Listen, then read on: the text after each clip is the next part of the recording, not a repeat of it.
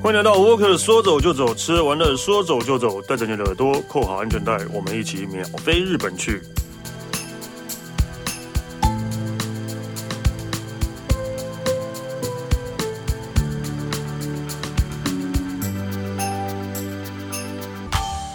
嗨，大家好，我是史丹利。呃，这一集我们那个要来聊的是日本，对，然后我们一样请到的是呃。好久没有讲他的抬头了。日本线专任导游，中日文口译人员，东森电视玩乐志外景主持人 Alan。大家好，介绍嘎吉是怎样？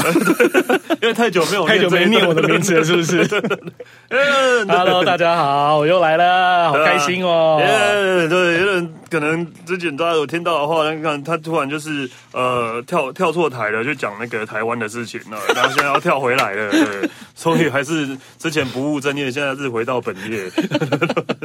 对，这次呃你要那个带来日本的哪里的什么？因为之前我们都是会谈一些城市啦，或是什么吃的、喝的啦、玩的，当然那个没有不好，但是就想说可以带给大家一些比较不一样的一些主题性的东西。哦、那像我这一次呢，准备了一个主题性。主题对女仆咖啡，啊、什么东西？主题性什么东西？女仆咖啡巡礼。够了。哎，这一次要跟大家聊什么呢？我不知道大家有没有听过这个名词哈，叫做“就干嘛起”，叫做城下町。城下町，对，城下町。啊，所以啊，这个就你所知啊，你城下町你应该很熟悉吧？其实没有，我就我我要先讲一下，就是那个丁就是西门町的丁，可是这个应该是今天念町对啊，但是因为大家都是念丁嘛，就是，大家就将错就错吧。对，但谁会讲西门町？你一讲那个，应该大家不知道你在讲哪个地方。就像那个啊，新觉江的那个一样啊，其实那那个他不念绝对不对？那个念哭。然后我再告诉大家一个东西，米林，大家念卫林对不对？嗯，错，嗯，他不叫卫林，嗯，他叫卫兰。啊，对对对对对对对对，蔚蓝，对对对，他叫蔚蓝，他不叫蔚林，对，它也叫新 新枯江，不叫新新绝江，是怎样？我们现在是，我们现在是国语教中文教学嘛？以前，所以以前不是有一个那个日本女明星叫绝北真希嘛？大家都叫她绝北真希，叫哭，对，是是是哭北真希，真难听。好，回归正题哈，城下町，城下町，城下町。就你所知，你对陈夏丁有多少的了解？就是。城城城墙旁边的呃，算算是什么呃聚聚落市集这样？对，可以这样讲。对对对对对对，对可以这么说。主要就是城城墙旁边，就不是当然不是呃，所以也算城下面呐，对啊，因为城都是在高的地方啊，然后下面，然后旁边山路可能是那个呃呃武士住的地方啊，然后可能是商人啊，对对对对，就这样一直扩散开来这样。对，所以其实就像我们讲所谓的一个城嘛，譬如说好，我们大家我们讲大家比较熟悉的，譬如说好大阪城好了。好，那你就把它想象大阪城那个城、嗯、旁边周边的道路，就是所谓的城下町，也就是城门以外的地方，我们都统称叫做城下町。嗯，所以我很喜欢，譬如像我在工作的时候，我就很喜欢举一个例子，因为像我们台北市啊，一一经台北以前呢、啊，台北也不叫台北。对，以前叫做台北城，嗯，叫台北县，嗯，那这是日据时代才日据时代所有的，然后那时候没有总统府，叫做总督府，对对，所以为什么要？然后你看台北城，那你看台北城，台北市有几个门？啊，有呃东南西北不是吗？不是无谢门，对，所以为什么叫西门町？啊，西门啊，那为什么叫町？町就是街道，啊、所以西门町的名字是这个样子的，就是那个台北城的城下町。对哦，所以你就把它想象成西门町，就是以前台北市台北城的城下町。所以有北门、南门、东门以及西门四个门。对，所以现在这样这样想，现在真的全台湾也只有西门町是用町而已。对啊，好像其他的都没有没有没有沿用，对，没有沿用，真的是不是？对啊，这样讲起来好像是这样。一仔细回想的话，有没有解开迷惑的感觉？哦，也也没有人，也没有人会想说为什么要叫西门町哦？对哦，对，所以你就把就很简单，反正就是城外的地方，嗯，我们就统一把它叫做所谓的城下町。而且刚刚就是说，Stanley 有刚刚提到一个，有讲到一个重点，就是因为城呢，只有城主才可以住的，对就像以前中国的宫里面，宫里面就会住谁？皇族。不是会住太监吗？公公公公啊，然后什么哦。后宫啊，后宫对对对，我觉得很有趣的一件，也很有趣的一件事情，就是宫中呢都是住皇室，也就是说，譬如说大家知道所谓的皇帝皇后，嗯，而且里面的话呢，通常啦宫里面只有皇族才会带把，那如果宫里面不是带把的呢，啊、都是公公，都是就是公公来的，对对对，所以然后所有以外的人，皇族的人都是住什么？城外。所以你常常你看在看那古装剧的时候，那种大臣要进去的时候都要说我们要进宫入宫觐见皇上，因为他们住在宫外。而不是住宫内，嗯，所以以前日本的城也是像城都是城武在做的。那臣民还有所谓的一些武士啊什么的，他们就住哪？住城外，也才会有所谓的武士，对，武士所住的这个家在外头，哦，对，是这样子，也呃，就是这样子延伸延伸而来的。所以，我们这一次要跟他聊，就是有关于城下町的这一个城下町的这一个部分。其实我在日本很多城下町都变成公共景点了吧？几乎吧，对啊，都是变成公，公应该都是吧。可能大家可能去逛的一些老街啊什么的，你可能自己都不知道，但是可能很有可能你逛的老街，可能就是某一座城的城下，就是某一座城的这个这个城下町。嗯，对。然后，嗯，然后因为以前有很多的一些名词啊等等啊什么的，都是从这个所谓，通常都是从江户时期去延伸而来的。譬如说，可能大家常常会听到所谓的吴福街。哦，就是口天吴的吴府，嗯、因为以前没有和服这样的名词，嗯、以前都是吴府。嗯、那为什么叫吴福街？很简单，整条街都是卖吴福的。然后还有所谓的职人街，整呃整条街都是，这整条就是往职人的职人的一些地方啊等等啊什么的，都会在都会在这样的一处。嗯、那其实像这样子的所谓的城下町呢，在日本随处应该算是我觉得啦。真的是随处可见，嗯，而且也是变成在，就是说，像我们旅行社，我们在安排行程，在规划行程的过程当中，他们都会是非常的重点的行程之一。所以，譬如说，呃，我举一个比较简单的例子好了，京都，对，嗯，你看京都到处都是都是那种老房子啊，对什么历史文化古古迹，还有什么世界文化遗产。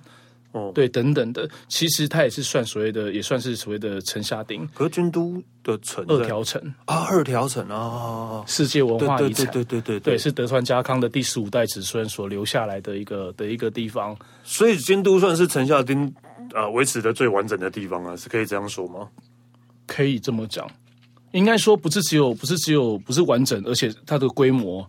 对，非常的大。对对对对，因为毕竟，因为毕竟京都的这个地方，它走过了将近有一千两百年的一个一千两百多年的一千两百年的一个历史。嗯，然后日本有很多的一些一些不管所谓的一些饮食呃历史的发生过程也好，文化传统什么，都是从京都这个地方开枝散叶的。对，所以京都算是一个比较代表性的。京都人还是觉得他们是那个日本的那个算是首都最重要的地方。对，他们觉得天皇天皇。本来应该要住在京都的，他们只是暂时去东京住。京都，他们真的，他们这样觉得，他们只是暂时去东京住。你怎么都在讲京都人在讲话？我是京都人超爱讲这一句话，对啊，超爱这样讲的。对，然后呃。刚刚 Stanley 有讲到一个重点，就是说，因为日本其实是没有所谓的没有首都，日本没有首都的，日本没有所谓的首都。嗯，日本的首都在哪呢？天皇在哪？看天皇在天皇在哪，首都就在哪。对，所以他们觉得天皇只去东京借暂住而已，这样 迟早会回京都。他们说，总有一天他一定会回来的。出这个最回来出那个京都御所，是不是？对，所以所以所以对啊，所以但但京都在日本历史来讲，还是就是呃举足轻重的地位啊。对对啊。那其实我觉得就是城下町，大家其实说，大家不要把它好像想成它是一个好像就是只是看历史古迹的这样的一个、哦、的一处场所，嗯、因为其实也因为它是历史古迹的关系，所以它所隐它背后所隐藏各方面的人文历史，甚至所谓的好建筑物本身也是一样，嗯、甚至很多的一些所谓的一些工艺啊等等的，都可以从每一个地方每一个城市都可以看出一些。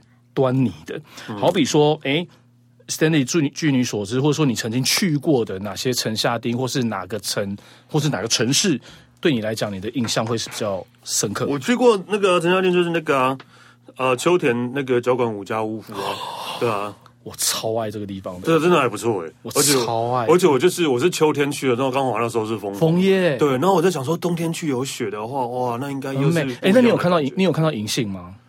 有有有有有有，它的银杏也很漂亮嘞，所以那你一定有去走那一条最主要的那一条街，就是那个五家五家屋府的那一条那一条路，对不对？嗯，超美的那一条真的很美，就是虽然说有人会说它是什么的小京都，什么东北的京都，对对，我觉得其实不一样哎，对吧？我觉得，因为我觉得小京都呃会叫小京都的地方，其实不是只有光脚馆的这个地方啦。对啊，其实我觉得它的营造出来的气氛，就有那种古古古色古香感，大家觉得它是小京都什么的，对啊。所以刚刚讲到那个脚馆，其实是非。非常代表性的一个其中的一个呃城下町，因为这个地方呢，除了是城下町之外，也是当时就是他们这个所谓的呃脚管番他们的武士所住的地方。对，所以这个地方的武家屋夫非常非常的多，非常多，而且大部分都可以进去。对，而且保留的保存的非常的好，对对对，保留非常的好。你真的就是你走在那一条武家屋夫的街道上面，你真的仿佛就是有点像时光倒流的一个感觉。对，你就差没有穿。那个和服或者是勾扎的那层诶，汽车都会开过去很烦，这样就破坏气氛了。对对对对，那个冲突性很，对对对，冲突性很大啦。对啊，而且刚刚你有讲到，就是说脚管其实它被分成被称作为所谓的这个小京都，小京都其实是有一个原因的。嗯，因为当时呢，就是这个脚管的这个脚管番的番主，他娶的老婆其实就是京都人。嗯哼，对对，加多郎啊，娶一个京都人就可以把我住的地方叫小京都。因为没有 他，他因为就是说他，因为毕竟你，因为你要知道，因为当时当时你看，从京都要到秋田这个地方是非常非常遥远的一段路，啊、那总是会思乡情怯嘛，会想厝啊，会想家。嗯，所以呢，这个番主呢非常的贴心，他就把那个当时的京都这个地方的一些樱花品种啊什么的，啊、就真的把它带到脚馆这个地方来种，让他能够呃。我们讲所谓的什么见物。睹物思情，睹物思情就可以透过这样的方法，能够去至少能够去松呃疏解一下，就是说呃想念家乡的这一件这一件事。所以这边有很多的一些一些元素，就是脚管这边元素，都是因为当时呃脚管番的番主，他真的是为了他的老婆去打造去打造出来的。哦，那再来呃，我觉得我要我顺便要跟大家提的是，脚管这个地方呢，除了说它历史丰富呃历史的文化非常丰富之外。有机会，你们真的在每一年四月的第三周左右，请大家一定要来看这个地方的樱花啊！对，这个地方的樱花，我跟你讲，太厉害了。因为脚馆旁边有一条非常重要的一条河川，它叫做快木内川。你知道这个快木内川大概长达有两公里左右，种了满满的吉野樱。哦，种了满满的吉野樱。那为什么会有这个这个呃？为什么这个地方的樱花会很多？其实有一个小小的一个渊源，一个故事。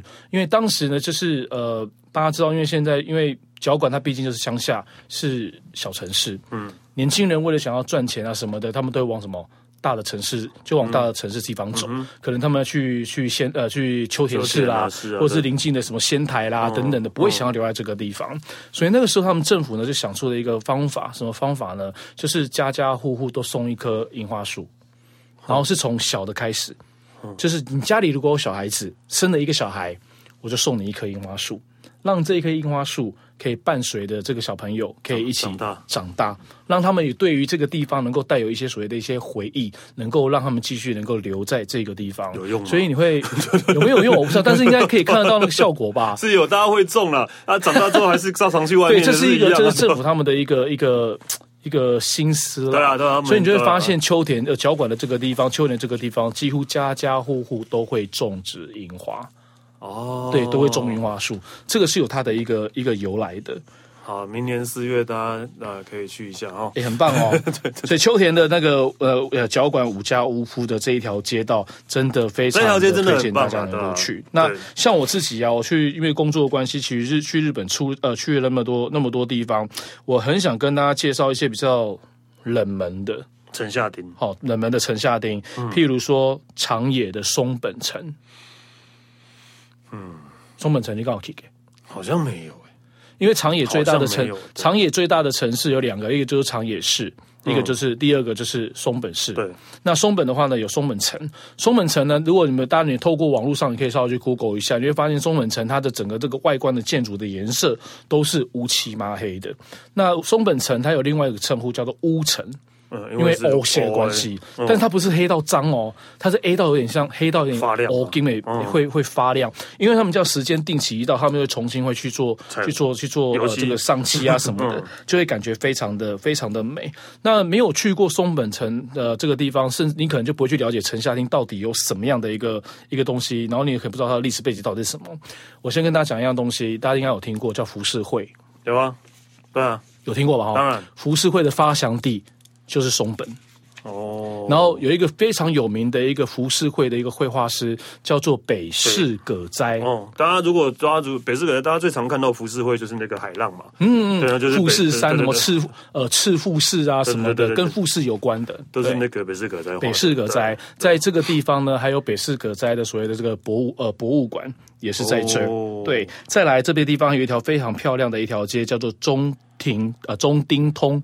嗯，哦，中就是中央中，丁就是刚刚讲的西门町，就是亭啦，就是西门町的那个丁字。嗯、那中丁通的白壁土葬，你在可能在旅游的时候常常会听到导游会讲“白壁土葬”四个字。嗯，对，那其实很简单，拆文解字，你只要看到它上面，你就知道为什么叫白壁土葬，白色白色的墙壁，然后呢，土。藏在土里，土就是因为藏这个藏在藏是那个仓库啦。对，对因为大家想要藏是宝藏，没有没有没有。日文的宝藏的藏字在日文的翻译成中文的意思呢是仓库，仓库用头去抠出来。啊，哎，撑口，对，那就是它漆上这个白色的，这样白色的这个油这个漆。那为什么要漆白色的原因，是因为它要避光，也就是因为有些因为早期之前白壁土葬里面就我们刚讲仓库嘛，它里面通常都是放一些所谓的一些粮食，嗯，尤其是以米最多，对，米是最多。那因为你如果不用，如果你用那种，譬如说像黑色，黑色会聚热嘛，你会让里面的一些粮食啊什么东西可能会坏掉或者干嘛的，所以白色可以散热。对，白色可以散热。那延伸到现在的话呢，他们就把这个这一条街上，就是呃长达大概几百公尺的这个白壁主上的，呃，就是把它保留的非常的完整之外，几百公尺都是仓库。对，是早期之前哦，OK，对，早期之前，当然有一些所谓的民宅什么的穿插穿插在在其中。哦，那现在的话呢，这些建筑物呢，他们就把它变相性的，大家都想说什么文创啦，或者说我们要什么老房子要让它给它赋予一些新的生命啊。咖啡店，对，你可能想说它可能就是一个非常的 哦，夏嘞，就是很很时尚的、很有现代感的咖啡厅，或是卖东西的，或者什么像民宿啦等等的，摇身一变，让它赋予一种不同的一个一个生命。那你再到这个所谓的松本城。在松本这个地方，还有一个小小的一个城市，我要特别跟大家介绍的，就是呃小布斯丁。小布施，你看我跳鬼哦，大小的小，我知道，不知道布施就是布施，布施就是你你布布施给人家，对对对，布施给人家叫小小布施丁。那小布施丁这个地方有什么特别的呢？好像小贾斯汀那种感觉 啊，什么小贾斯汀，小布施丁，小布施丁，OK。来到了长野，有一样东西大家一定要吃，嗯，就是栗子。长野的栗子有名吗？我想一下对啊，应该说松本这个地方啊，应该讲的更精确一点，就是小布施町这个地方的话呢，大家想说啊，那个那个地方的樱花很有名，那个地方什么银杏啊，然后枫叶啊什么的。那我跟大家讲的是，小布施町这个地方，你只要走到这个街道上面，不夸张，满满的很多都是栗子树。啊，都是栗子树，然后每一年的十月底的时候，我不知道大家有没有看过那个栗子，就是结果时一个，因为它就像是一个被被在那个很像绣球花，绣球花里面这样包住这样的感觉，哦，因为它长了很多的刺嘛，嗯，然后整个那个呃果实成栗子成熟的时候，它会就是这样呼之欲出，整个要把那个那个怎么讲，那个。这怎么说啊？你这样，你这样好像崩开龟派气功 啊！大家可能不知道我在讲在干什么，因为我要就是想这样，如果因为如果没有这样形容的话，可能大家比较难去想象了。嗯，对，因为它就是被包在一个果实里面吧。那等它那个粒子长到成熟的时候，它就把这个果实崩开，压迫要挤压，然后那个粒子就会蹦出来。那我跟你讲不夸张，你只要那个时间对了，你到这个小这个小布斯丁的路上，看到那个粒子树啊，你只要一踢，有没有？然后就会掉，对对对对对对对对哦，那就可以捡回家，那可以捡回去的哦，那可以捡回去的。所以大家有机会你们到这个松本的时候，我跟你讲，他们家的他们这个地方的栗子饭跟栗子相关的东西都非常的好吃。但啊，但大家要记得是秋天的时候，不是栗子不是四季都有啊。对，就是因为日本人就是他们都会讲食欲之秋嘛，然后食欲之秋，然后他们就一定会吃栗子饭。对对，一定要吃栗子饭。所以那个要秋天的时候踢才有哦。对啊，其他季节踢的话，你只是脚会很痛而已。对对对，里面有例子，对对，那所以对要去那个小贾斯汀，小布施町，也不要再让大家有出一种一种那种错觉。小贾斯汀，对，所以我们刚刚跟大家介绍完这个所谓的松本的这个城下町之后呢，哎，再来还有一个比较冷门的，也是大家比较少听到，它是在兵库县。哦，这个真的我真的不知道。可能大家会常常听到冰库的话呢，可能大家第一个反应会听会想到就是像神户，对对，了不起，你可能还会想到可能就是姬路，对姬路，对姬路城，对姬路，所以所以姬路城外面那边也算是城下町。对，但是你你要讲的居然不是姬路城，我没有，我就是不想要讲这个东西，因为大家都太熟了嘛。哎，那这个是哪呢？叫做初石城，初初石有听过吗？没有，我真的没有。好，这个地方的话呢，出就是出去的出，石头的对，石头的石。然后其实这个城市呢叫丰，就是靠近有一个地方叫丰冈，叫做 Toyooka，就是丰富的丰，然后冈上的冈，冈山的冈，叫做丰冈市的这个地方。那出石城它比较特别的简单的历史是，呃，简单讲一下，就是当时呢，它算是这个丰臣秀吉，嗯，他准备要去扩大他自己的所谓这个领域，就是他去霸呃去攻打很多不同的这个城市，要去占这些这个领土。这个初始的这个地方，算是呢是以大阪为中心，北上第一，算是前面一两个先拿下来的一个城，叫初石城。嗯，而且初石城呢，它取得不易，因为初石城呢，它其实它的这个呃，它算是在日本的城里头的话，算是在海拔，也就是高度。比较高的地方，嗯，它不是盖在平平地的，算山上，它是盖在所谓那个山上的，嗯，所以为什么要盖山上？因为初石城它有一个非常大的一个特性，是因为它非常难攻，哦，很难打，嗯，对，很难打，所以当时的丰臣秀吉他也是花了很多的时间，好不容易呢，就是把这个初石城给拿下来。好，所以呢，你们有机会，你们到这个初石城的时候，你会发现，因为这个城堡，因为就是之后就是会被受到破坏的关系，你已经看不到城了。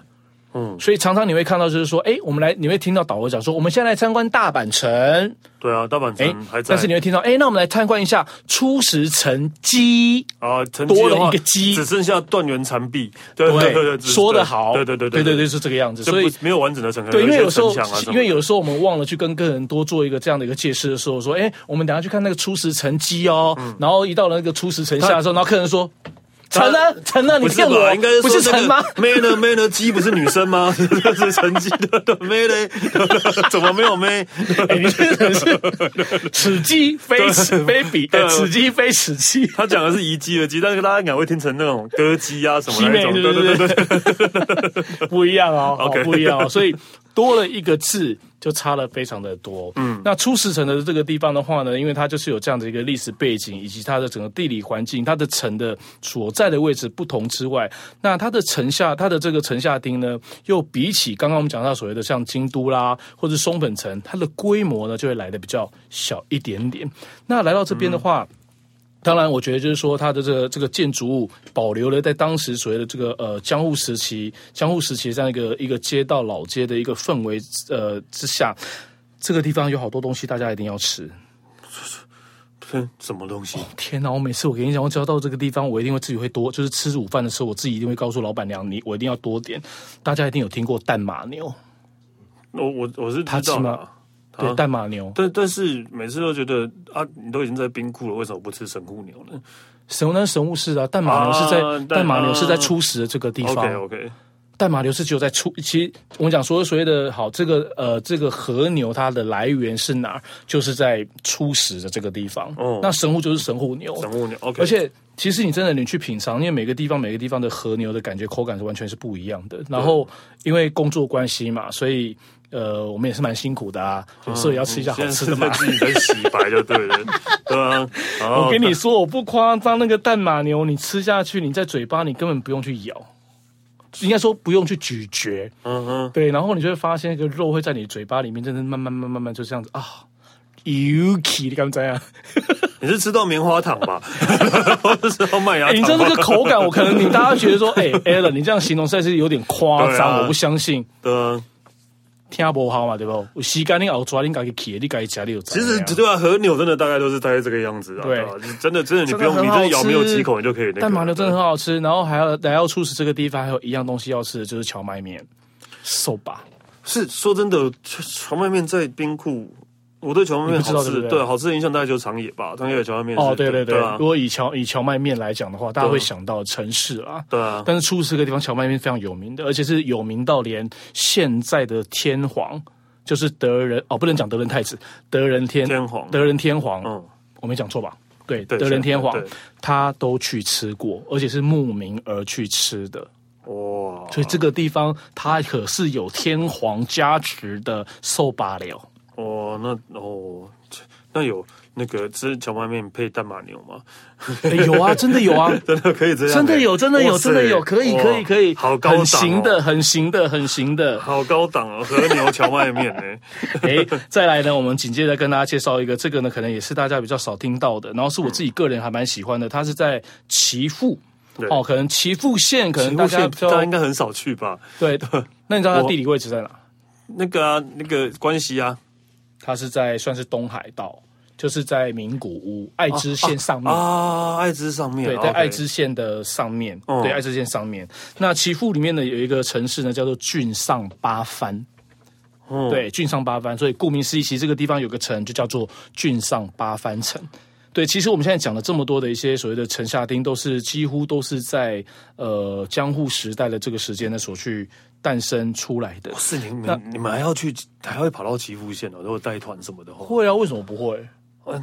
行程那么多，哦、你要你你想看看，你其实你从台湾你飞到那个，譬如说，好，我们刚刚讲到岐呃那个爱知嘛，爱知不就名古屋嘛，古屋对不对？哦、那你就先飞到中部国际机场啊，两、嗯、小时而已啊。啊你名古屋机，你从机场到名古屋才，对，你从名你从那边到名古屋是从机场到名古屋，其实大概四五十分钟而已。嗯，那你再从这个名古屋出发，再到岐阜，如果搭巴士或者坐车都好，啊、其实大概一个小时出头就会抵达了、欸。哦，对啊，以以名古屋为中心点的话，对对对对对对对，从中没有要你从东京出发到到京上八番，大阪对啊，那我觉得对对对，你可能会疯掉了。对啊，对。所以其实就是那种就是搭配所谓的航班的一个不同，就会搭配不同的一些一些行程。OK，那可能大家郡上八幡可能也是比较陌生的。那郡上八幡呢，它这个地方呢，一样就是说，除了就是完整的这个城下町之外，然后老宅啦，然后建筑物也是非常的有历史古迹之外，其实我每我在我们现在在介绍的这几个城下町，我都我为什么会介绍会介绍？其实我都会希望给他们一些不同的一些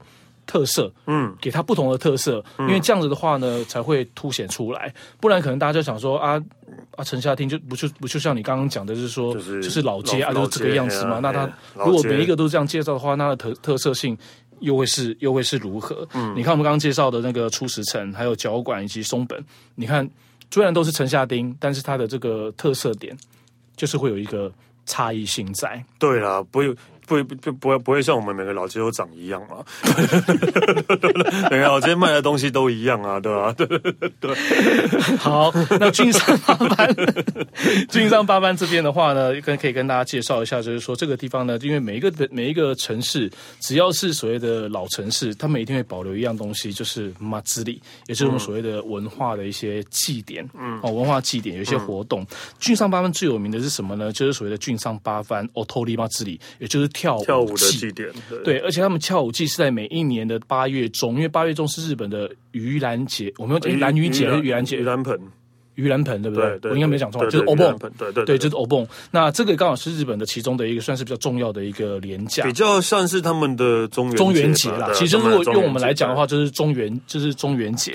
那你知道这个这个跳舞这个跳舞季呢，非常的夸张。如果到了一个真的就是一个所谓的一个重要的一个时间点，在这一个小小的城市郡山八幡的这个城这个城下町，大概跳舞的时间会维持四天三夜。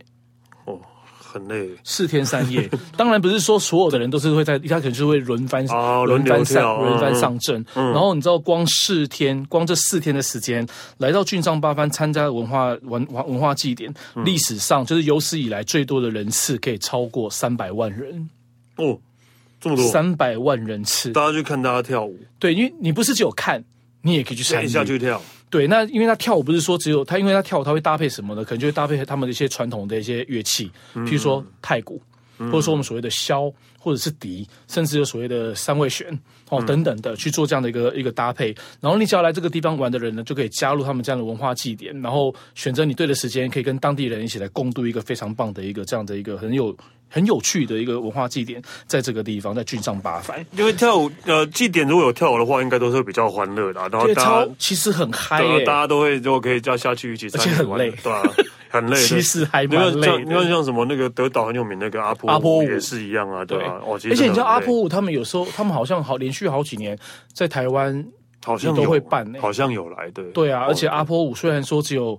几个动作在重复，嗯，你要跳的很好看，要跳的很。不一样，对啊，对，因为他就是几个动作，但是慢慢慢慢的年轻人他就会给他不同的一些东西、嗯、元素，把它加入加入进去，可能会很夸张，或是或是干嘛的。嗯、对啊，那其实俊上八番也是这个样子，就是大家就是有点像是一个 party 的感觉啦，对，对，一个 party 的感觉。对，而且我觉得很棒，就是说你会听到那样子的一个传统的一些音乐，然后大家都穿着呃那个 yukata，就是浴衣，然后觉得大家就在街上，然后他们可能时间对的时候，可能又有烟火烟火秀的这样的一个的一个部分，嗯嗯，嗯，那整个这个呃文化的一个感觉还有特色性呢，就会非常的强。那在这条老，在这个在这个老街里头，就是俊上八番的这个城下町老街里面，他们有很多很多不同的老街。那像刚刚我们讲到，就是说，哎，叫吴呃吴福呃吴福有在专门在做吴福的，就叫吴福街。嗯，然后还有所谓的职人通呃职人街，像俊上八番这个地方就有一个职人街，然后就有很多各式各样不同的这个呃，我们想到呃日常生活用品，在这个地方就诞生了。然后我要告诉大家，日本的第一个第一支。的指甲剪，真嘎多啊，嗯，就是在俊上八番诞生的，所以是指甲剪这个东西是日本发明的吗？不算，我觉呃，是不是日本发明？我不，我不，我我不知道。但是日本的第一个指甲剪就是在俊上八番，台湾人很喜欢去 去日本买金嘎斗啊，为什么啦？真的，指甲剪就随便买就好了，为什么要跑到日本去买啦？没有，因为你有没有用过嘛？有啊，那你觉得好不好用？不是啊，指甲剪不是都一样吗？对不对？没有，我跟你讲，你下次你去的时候，你要仔细看它的指甲剪的前面的那个剪的那个地方，它是有造型的哦。它有的是平的，嗯，有的是有弧度的，嗯，有的是可能要剪那个呃脚指甲的内侧的内侧指甲的，它会按照你的那个你要剪的地方的不同，它的造型会不一样。然后还有那种就超贴心的，如果你怕就会有老花眼的，或者说看不清楚，哎，它还会有放大镜，超屌！光一个指甲剪就可以弄出这么多。哎，日本很厉害啊，对啊！对，然后我再告诉大家，你知道日本很厉害，很很厉害，做什么东西呢？嗯，就是サンプル。 什么叫サンプル？就是那个橱窗的那个模型，对不对？实物模型，对对对对对。模型的故乡就是俊上八番哦，所以你只要到了这个老街上面，你会看到很多的店家都在卖模型。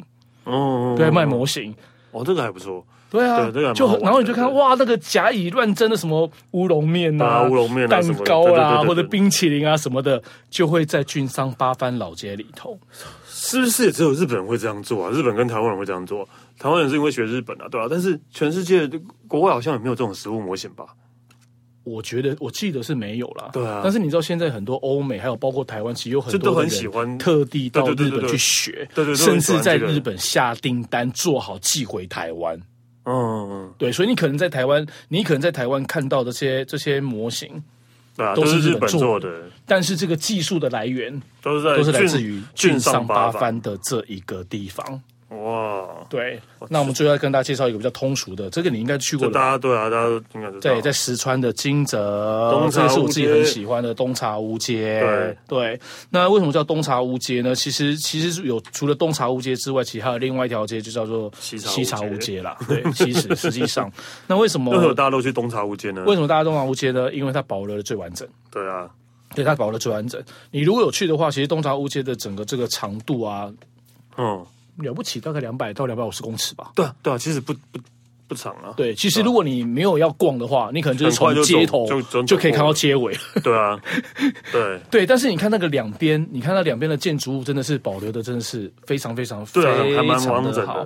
那为什么叫做茶茶叫做茶屋？啊，其实茶屋是以前你不能讲就是公行力讲生意的地方啦，可能就是你会看，不是得点，我就不想讲，你把它讲出来。哦，以前这个地方呢，就是吃饭，所以你会看到会有所谓舞伎艺伎出没。嗯，对，舞伎艺伎出没。那当然我们都知道，这是舞伎艺伎这个文化的一个来源，其实来自于京都啊，对，来自于京都。然后慢慢慢的，因为所谓的一些文化的一些交流，然后你可能在别的城市，你都会看的，你就会看得到。可能譬如说，你可能到了东北地区的这个。山形县，你也可以看得见。来到了到了这个北陆地区，最常看得到在金泽东茶屋街这个地方。其实到目前现在为止，那个地方有很多的茶屋还是有在营业的。嗯，对，还是有在营业的，而且还是还是会有五 G 一 G 的，还是会有，还是会有。你就会看到，这是这是啊，真的装扮真的超漂亮的。非常的美。我我，一直不觉得艺伎的装扮是好看的，怎么会？光光脸是白的，我就受不了了。哎，那哦，哎，讲我们就只是顺带顺电题而已，顺便聊为什么艺伎的脸是要白的。喂，我不知道哎，我不知道为什么，但是他们觉得它是漂亮的吗？一，这是大家的一个说法，可是大家觉得漂亮。可是你看日文。又觉得脸是白是好笑的，面白い，对啊，对啊，我就觉得很奇怪啊，所以你不觉得那一季的脸是白的是好笑吗？对啊，对啊，你。你确定面白い的解释是？应该真的是这样，因为面白 面白啊，对啊。然后，然后我真的，我真的问过啊，真的是因为只是以前，就你看像志村以前那个什么什么笨蛋殿下，还是把脸涂白啊，对吧？对对，他们因为可能早期以前的人觉得脸涂白是好笑的，那为什么一季脸要涂白？对对啊，好，一季脸为什么要白的？是因为早期之前不像现在有电灯，他们靠的是什么呢？只有火。那火的照明没有办法看清楚，因为化妆不好，所以他没有办，所以他没有办法说不化妆或者妆化的太暗，所以他们要用最亮，就是用白的方式，让客让这个所谓的客人能够很清楚的去看到这一个女孩子，就是这位艺伎。哦，并不是因为化妆不好化，这就都都涂白，而是要用白色，是要让客人看到，要用白。但是当然真的就是说，当然真的就是另外说法，是因为他们觉得这样是。比较美的啦，但是实际上是因为就是灯灯光的一个一个关系，嗯、所以为什么五 G 跟以及到现在还是一样，他们的脸都要画白色的，就是一个就是一个已经以前这样子嘛，嗯、就传统就是这样子流传到现在，所以画白的原原因是在是在这。哦但我还是觉得不好看的，我都觉得不好看的。好了，大家审美观对审美观不一样啊，对啊，对，审美观不一样。好啦，那到金泽中这个金泽洞察无街这个地方，其实说顺顺便顺便代替，就是说，因为金泽这个地方有名的非常的多，因为当时呃，这个丰臣秀吉呢，在这个地方呢挖了非常多的黄金。哦，对。所以为什么它叫金泽？对。黄金多到像沼泽一样，就是非常的非常多了，所以叫金泽。这是简单的一个讲一个简单的一个讲解。所以你到了金泽，你就会知道，你会看到很多都跟黄金有关。对啊，金箔都金箔冰淇淋，对，一直在吃金箔的有啊。那我觉得就贵耶，但是就没有什么，就就是没有什么味道感觉，它没有特别的，没有什么味道的感觉，对吧？因为有人讲，就是说吃那个会养颜美容，那不是贴在脸上的那一种吗？一种是金箔 金箔面膜，对啊。就是外敷内用啊，那 我是只有吃过了啊，因为有时候常常因为在还没有吃之前。客人在还没有吃之前，都会问导游一件事情，就是说：“哎，导游，那个金箔吃来是什么？”我真的没有办法回答他。就对啊，真的，我觉得就没有没有其实真的也没有什么特别的味道。但是贵三三几对啊，几代表他都来过了八口。对，然后就是到底到底，这光那一片，大概就占了二分之一以上的价钱，是一个虚荣。对，真的。对，所以除了金箔之外，再来就是这个地方就是陶土，就是 yakimono，就是陶土很有名，叫九谷烧。嗯。九股烧很有名，再来就是它的染色的这个技术也很有名，叫加贺染。贺对，这是跟大家顺带一提的。所以我们透过几个就是所谓的城下町的一个介绍，大家就是不难去分辨出来，就是说同样都叫城下町，同样都是所谓的历史古迹，也是老街，但是它的所谓的文化还有特色性的一个背景呢，就会凸显出来，就会就会不一样的。所以我觉得未来其实说去日本旅游，你说。当然，我觉得就是大城市，或者说大家想说什么美食什么，当然也是好。但是我觉得你可以透过这样的方式，啊、就算你去走访各个不同的城下町，那个感觉也是不一样的。因为你看，你刚刚讲了五个，呃呃，我只去了过两个而已。对，你才去过两次。我有去过那个秋田那个五家屋夫嘛，交关五家屋夫，对，跟金泽那个东茶屋街，但但郡上八幡，然后出石城、松松本城，我其实还蛮有兴趣的，嗯、对吧、啊？因为是。黑黑色的城，我觉得很多哎、欸。其实像，其实我本来那个呃，如果你到那个九州啊，九州的那个呃，就是应该算那个地方应该是宫崎 Miyazaki，嗯，宫崎那个地方有个叫做我，我怕我念错字哎、欸，叫做卧肥城吧，还是玉肥城？就是一个石部旁在一个腰子，就是一个腰。嗯嗯嗯，对，就是不会念。那个念，我记得好像念玉吧，然后肥就是肥胖的肥，嗯，不是玉肥城就是卧肥城啊，嗯，像这个地方也是非常非常的美，但是在台湾就是很少人，几乎没有很少人会去，哦，对，很少人会去，对，然后去因为去九州，大家通常会去一个地方叫做叫做日田町。就是靠近汤布院的一个汤布院的一个地方，嗯，对，所以呃，因为通常啦，因为通常旅游来以旅游的规划来讲的话，大家就是在行程上的安排，可能我们还是会以大家比较熟悉的，或者说可能它的知名度比较高的，或者说可能在历史上面，可能它的历史的背景文化来的比较影响比较重要的，我们会把它放到这个行程里头。但是我自己个人觉得，就是说反而是一些比较不不为人知的，或者比较冷门的地方。你看我们刚刚介绍到松本的，或者初始的，或者军藏八番的，其实相对性的，它这个历史背景、文化各方面什么的，它其实会更来更强烈。对了，好了，那我去金商八幡买一支指甲剪好了，只能这个样子。不会啦，我觉得真的可以去看看哦，因为我觉得就是，毕竟都如果啊、呃、很常去日本的话，就是啊、呃、有一种这种主题性的旅游，我觉得对才会有更多不一样的感受啊。对对对对对对，对啊、我觉得你像你像讲了那个城下町之后，我觉得下次有机会可以讲一个东西叫树。住宿的宿哦，宿哦哦哦哦，我知道我要讲什么，对不对？宿宿其实是他们的呃，怎么讲？呃，驿驿站，驿站，对，就是我们翻译的驿站。那驿站现现实现代化要怎么翻译啊？就是休息站，休息站 可以这么讲。对了，休息一个休息站，旅馆也可以啊。旅馆更现代来讲的话，对对对对对对对对，像客栈 一样，就像龙门客栈，有没有？对，它可能就在很长的一段路里面，中间的一个休息的一个地方，然后这个地方在日文里面。叫做树，对。对，那这个树呢，它在日本有很多，因为日本它就是呃，以前有所谓的东海道啦，还有所谓的中山道啦等等的，光是一个中海一个中山道上面就有多少个树，也就是所谓的驿站就有六十几个或者多少个，嗯。对，那我觉得这个也是一个可能，如果有机会的话，也可以跟大家分享一下有关于树的这个这个部分的一个旅游。对那这一次的话呢，跟大家利用这个所谓城下町作为一个主题，带给大家不同的一些日本的一些旅游的一个发想啦。对啊，那下次可能就会。啊，聊到树啊，然后从树可以聊到树变，然后聊到树变的 聊到，不是，所以每次讲到什么什么树，我都要想说宿便的。好，没事，对，就是城下町号，大家那个记得去日本的时候，再好好去去去享受品味一下。对，对好了，我们今天谢谢了，谢谢谢谢 Stanley。那我可说走就走，吃完了说走就走，下次见喽，拜拜。